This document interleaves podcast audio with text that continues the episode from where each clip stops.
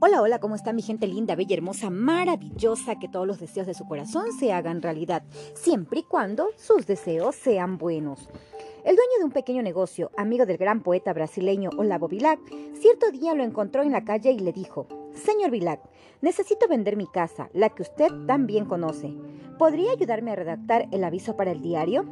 Flavio Bilac tomó lápiz y papel y escribió, se vende encantadora propiedad, donde cantan los pájaros al amanecer en las extensas arboledas, rodeado por las cristalinas aguas de un lindo riachuelo.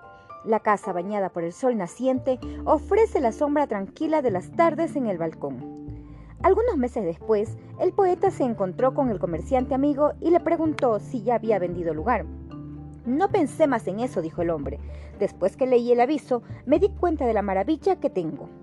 ¿Cuántas veces no sabemos apreciar lo que tenemos y vamos tras otras cosas, metas o personas? ¿Hemos hecho el inventario de todas las cosas maravillosas que nos rodean? ¿Y tú ya hiciste el inventario de las cosas maravillosas que te rodean?